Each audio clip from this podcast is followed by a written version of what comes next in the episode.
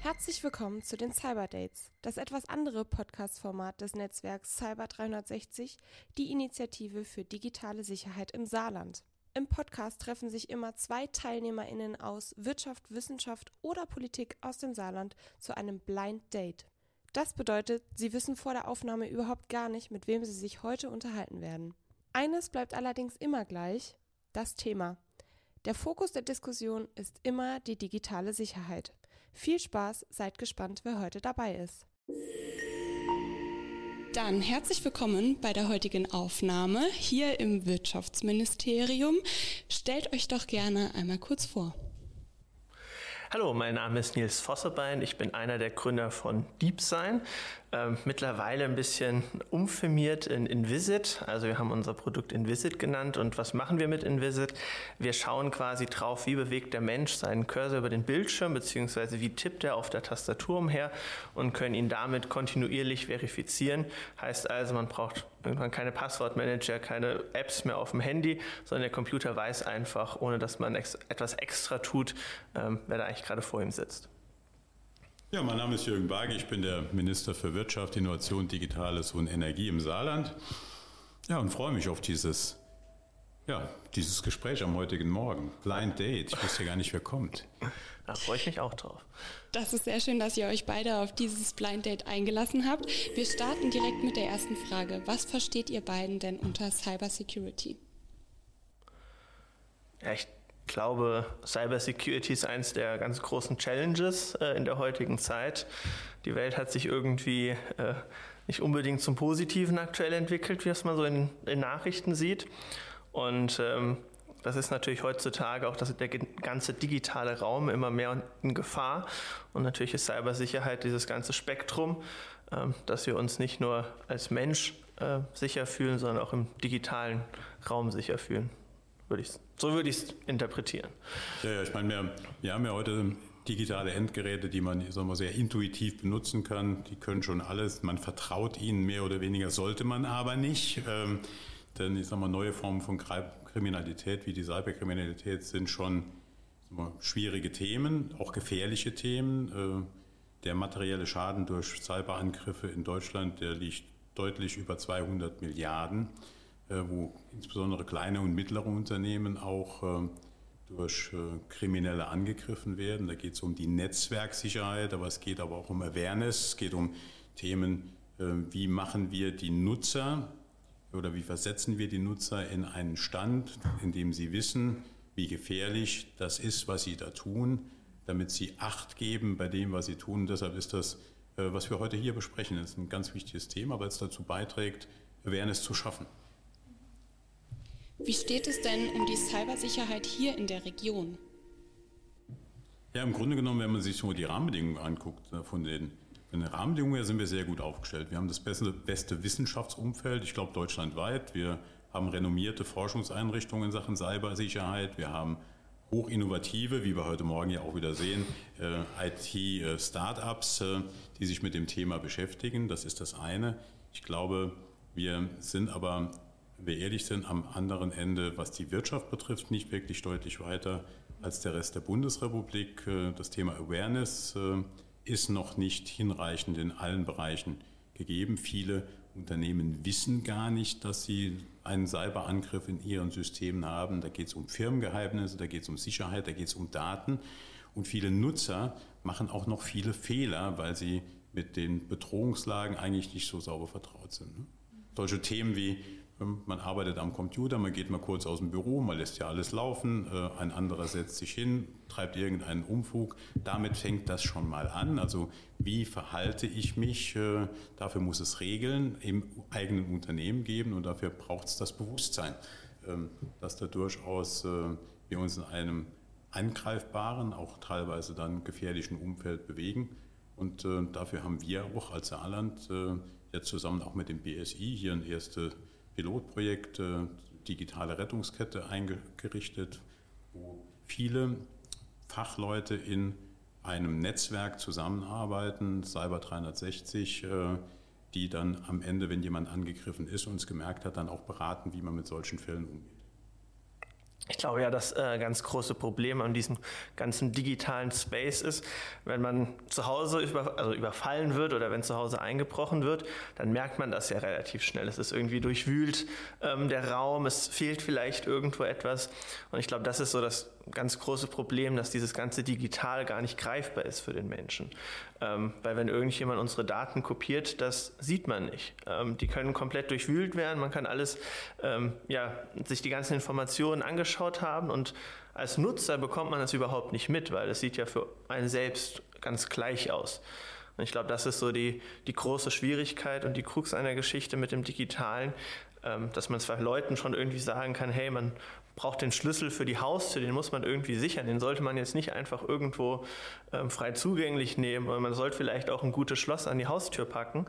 Ähm, aber im digitalen Welt, was verlieren wir da? Wie können wir eigentlich ähm, irgendwelche Cybervorfälle eigentlich richtig ähm, finanziell beziffern? Also die 200 Milliarden, das steht ja im Raum. Das ist größer als die größten deutschen Firmen, die es so gibt an Marktwert.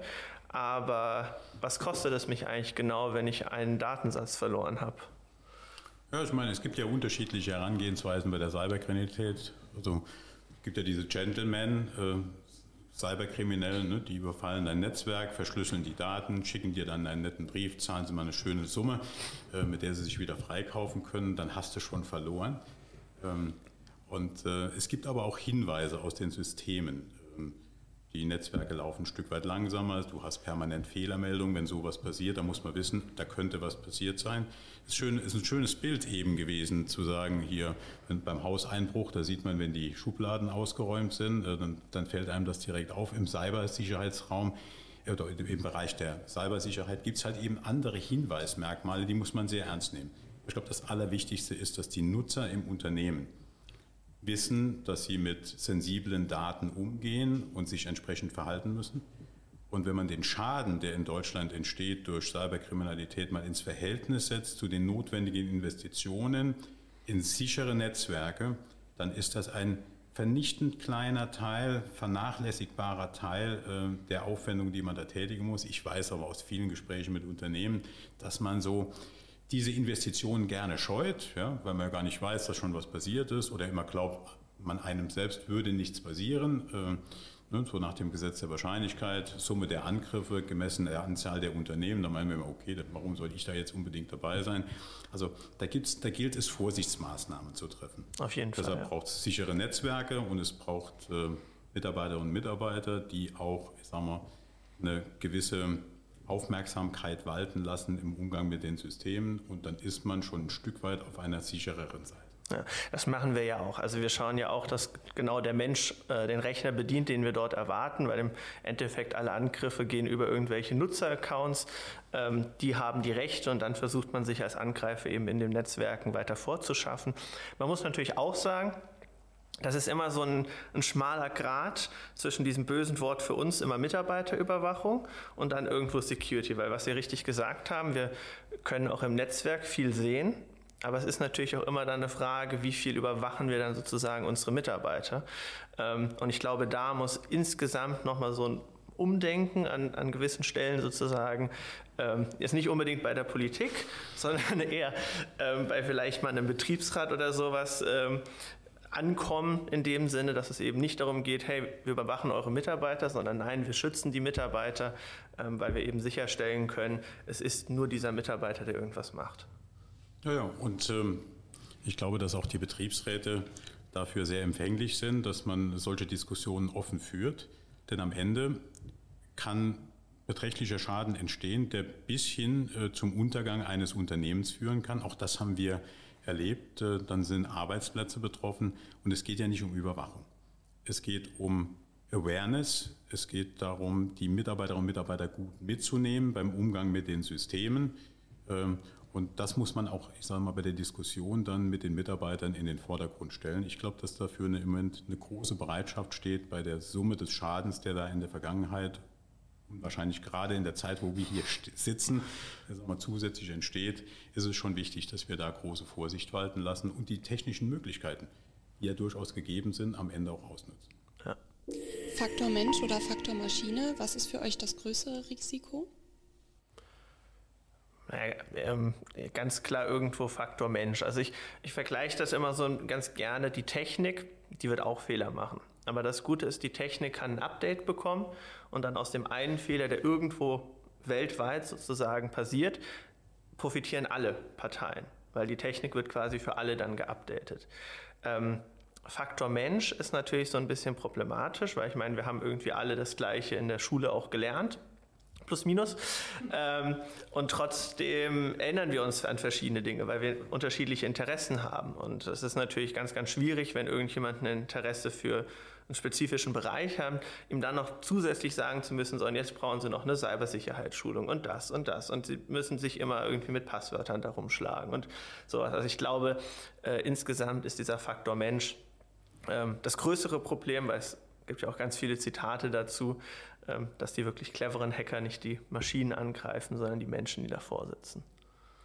Ja, aber man muss eines auch sehen. Wir leben in einer Industrienation. Wir müssen, damit wir auch im Wettbewerb mit anderen Regionen in der Welt bestehen können, müssen wir auf Automation, hohe Effizienz und damit verbunden auch mehr Digitalisierung in unseren Prozessen setzen. Ähm, ich sage immer, wenn an anderen Stellen in der Welt die Arbeitskosten nur halb so hoch sind, dann muss die Stunde Arbeit in Deutschland doppelt so viel wert sein. Deshalb brauchen wir die Maschinen, hochdigitales Umfeld, um unsere Produktion sag mal, äh, fit zu machen für den Wettbewerb mit anderen. Aber die Maschinen bedienen sich ja heute noch nicht wirklich selbst. Sie tun das, was Menschen in, an Input in die Maschinen reingeben, damit sie ich sag mal, digital arbeiten können. Und dann sind wir bei den Netzwerken.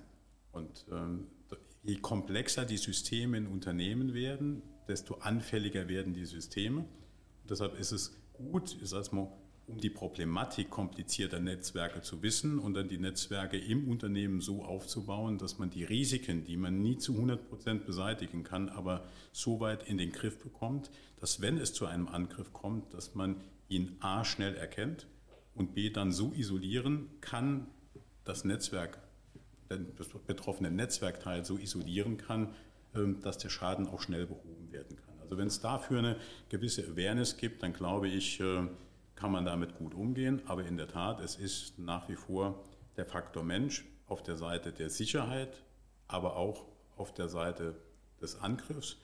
Ähm, zunächst einmal, es gibt, gerade wenn es um den Angriff auf große Netzwerke geht, äh, wo man mit mit, mit Riesenanzahl von Zugriffen auf Systeme, äh, Server äh, zum Abstürzen bringt, sondern dann arbeiten Systeme, aber sie arbeiten nur auf der Grundlage dessen, was an Vorinformationen für diesen Angriff von menschlicher Seite dort implementiert worden ist.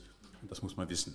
Und deshalb der Faktor Mensch spielt eine große Rolle. Und so wie auf der einen Seite kriminelle Energie ausgeht, muss auf der anderen Seite das entsprechend hohe Sicherheitsbedürfnis da sein, äh, um dem begegnen zu können. Ich glaube, auch dazu ist es eigentlich ganz wichtig zu sagen, man ist nicht zu klein für einen Angriff, weil ein Angriff ist ja jetzt nicht so, ich hau da einmal drauf, ich greife das eine System an, sonst ist ja eigentlich ein längerer Prozess.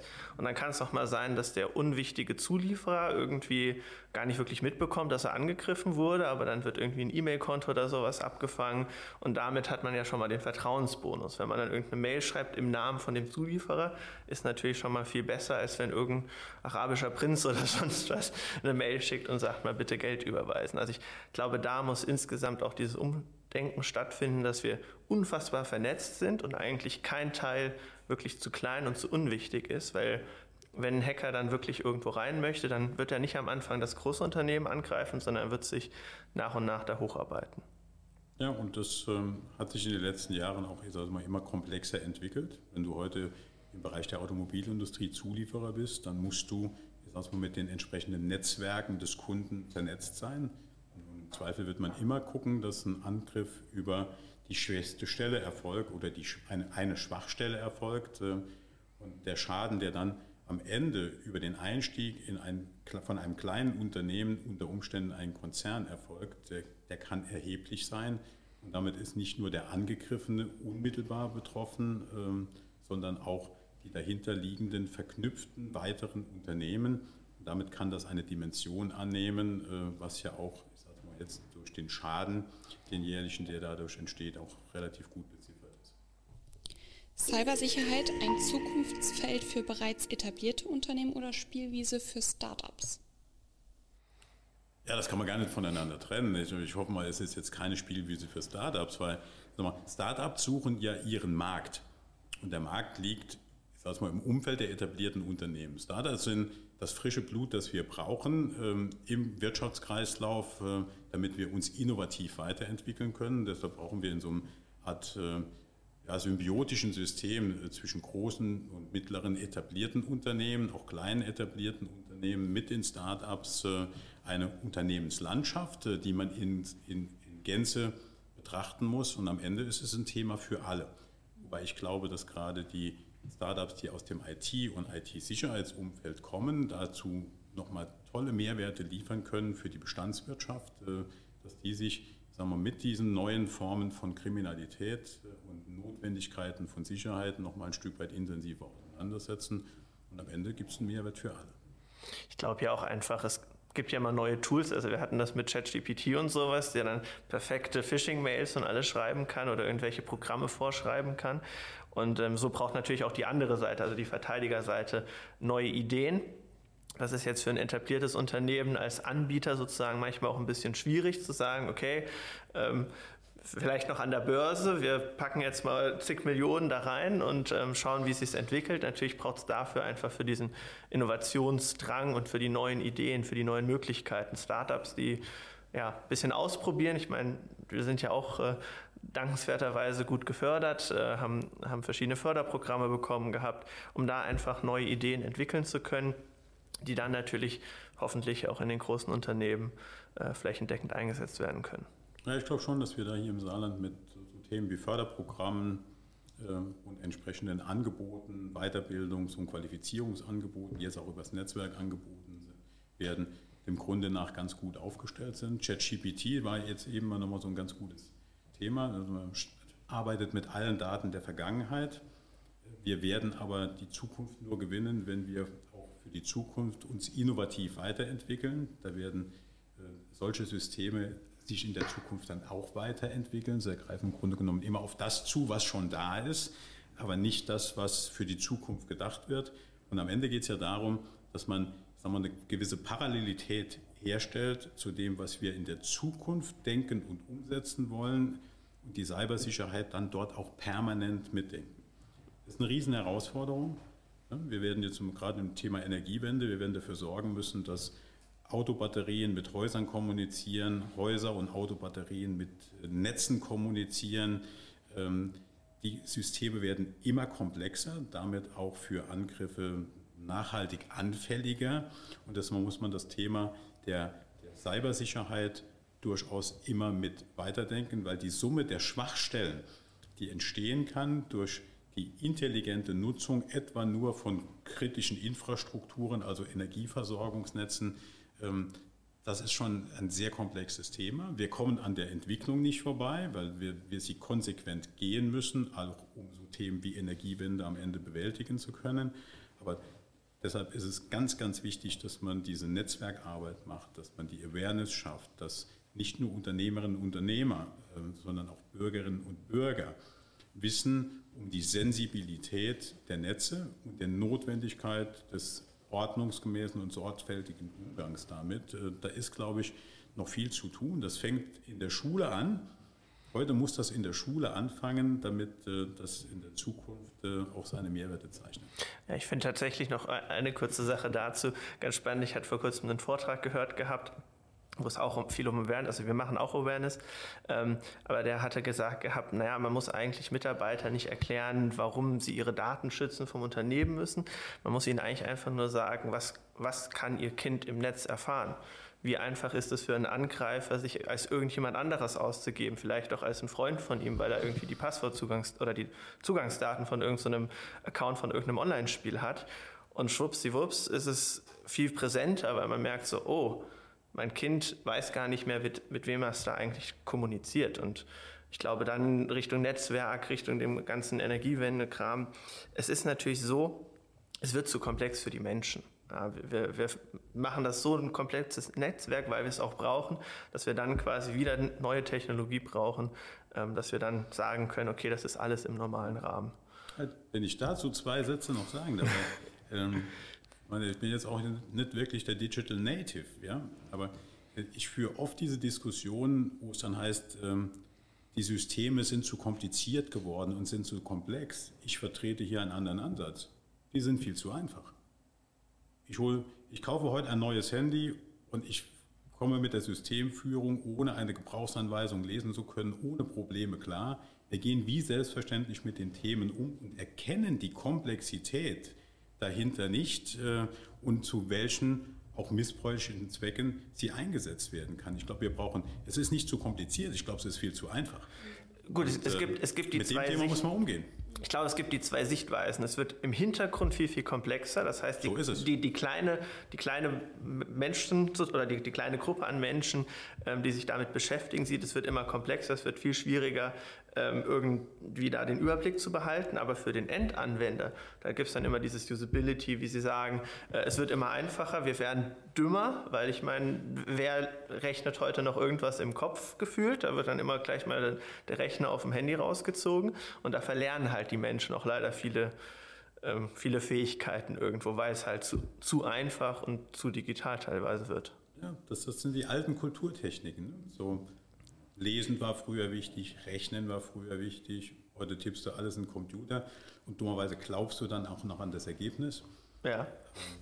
Manchmal, oder, oder auch so manchmal, manchmal hilft auch der gesunde Menschenverstand schon weiter, dass die erzeugten Ergebnisse gar nicht richtig sein können. Also es braucht neue Kulturtechniken, will ich damit sagen. Dort, wo frühere in den Hintergrund geraten, braucht es im Umgang mit ähm, digitalen Endgeräten entsprechende Kulturtechniken, die uns, ich sage es mal, ähm, helfen, den gesunden Sachverstand in die Nutzung der, der, digitalen Geräte mit einfließen zu lassen. Das wird viel helfen. Ist ja auch immer so ein Thema mit den ganzen kostenlos. Alles im Digitalen ist irgendwie kostenlos. Wir können Instagram kostenlos nutzen, wir können das kostenlos nutzen. Ähm, und da muss man ja eigentlich auch als Mensch wissen, ja, die Firma kann das nicht kostenlos anbieten, es werden Kosten entstehen. Und wenn ich dafür nichts bezahle, mit was bezahle ich dann eigentlich als Nutzer? Gut. Wie freies WLAN, ne? Mhm. Das wäre so ein Thema, wo man sagt, wenn alle mal wüssten, freies WLAN ist gefährlich, muss man in die Köpfe. Dann würden Leute, wenn sie eins angeboten bekommen, nachdenken und sagen, okay, könnte gefährlich sein, lasse ich mal lieber. Ich denke, wir haben, wir haben ein gutes Schlusswort ziehen können. Wir sind uns einig, Awareness, da müssen wir noch ganz viel tun. Dann kommen wir zur letzten Frage. Worauf freut ihr euch beim Cyber Security Day am meisten? Vielleicht ganz kurz und knapp in einem Satz. Also ich freue mich nochmal, ich sage mal, viele aus dem Netzwerk zu treffen und die Erfahrungen von Beginn der Netzwerkbildung bis heute mal nochmal ordentlich auszutauschen. Ich würde in die gleiche Kerbe schlagen. Ich denke, Cybersicherheit ist ein großes Puzzle. Es gibt ganz viele Leute, die die einzelnen Puzzleteile herstellen, aber wir müssen das zusammensetzen, ähm, um dann wirklich ein gutes Bild abgeben zu können. Und ich glaube, da sind solche Veranstaltungen sehr, sehr gut für. Super, dann freuen wir uns alle gemeinsam auf den 20.10. und dann sehen wir uns dort wieder. Dankeschön. Ja, danke Ihnen. Vielen Dank.